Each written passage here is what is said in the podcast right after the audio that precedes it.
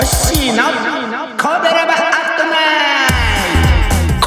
ジオは神戸好き音声配信好きな神戸ラバの集う大人の部活動その活動として配信してるのがこの神戸ラバットナイト担当パーソナリティごとに様々な切り口での神戸の魅力を発信していきます。さてホッシーは神戸にまつわるご当地ソングを歌って神戸の魅力を発信していきます。なお少し前からホッシーの神戸ラバットナイトの台本はホッシーノート記事に貼り付けてます。トークでカットした箇所も見ることができます。また今回配信のトークソングノーカット版のディレクターズカット版は土曜日20時55分にアップ予定。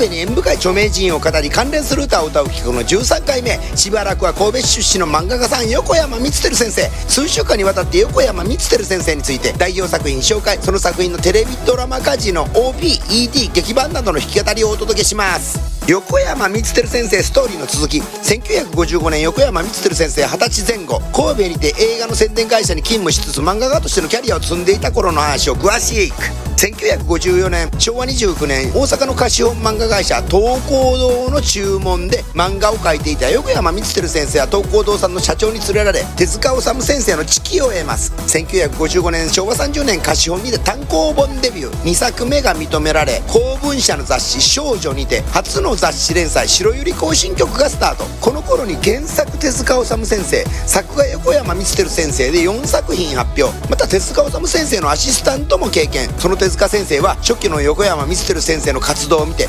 彗星のごとく現れたと感じていたとのこと。横山光輝先生のキャリアの続きはまた来週。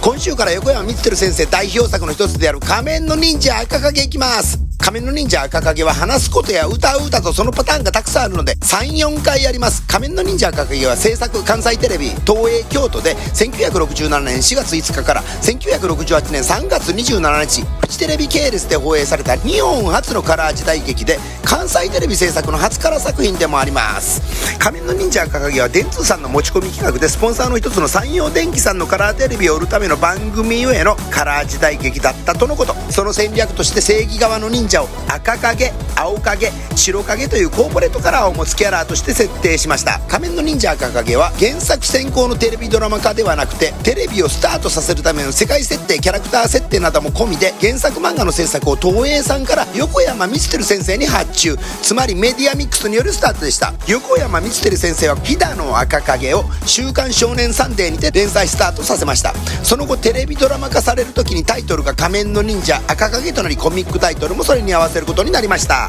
なおテレビドラマ版では赤影は青年忍者ですがコミック版では赤影は少年忍者で青影より少しだけ兄貴という設定です。仮面の忍者赤影 OP の忍者マーチは作詞伊上勝先生。作曲小川博之先生です。作詞の伊上勝先生は1971年最初の仮面ライダーのメインライターです。作曲の小川博之先生は服部良一先生の内弟子です。忍者マーチはタイトル通り王道を行くマーチソングです。ブラスホーンセクションがイントロや感想でメインメロディーを取りつつビートを刻みます。そのビートに絡むマーチングスネアとの微妙なズレとアクセントがかえってスピード感を出しています。でここからはポッドキャストには著作権関係で規制曲を流せません。CM と歌の歌詞はスタイルの私おじチャンネルにお飛びくださいませ。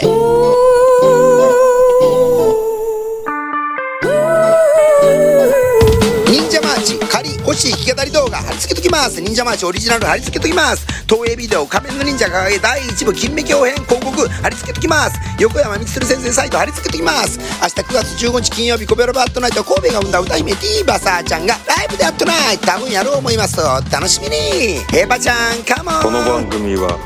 褒める文化を推進するトロフィーの毛利マークの提供でお送りしました。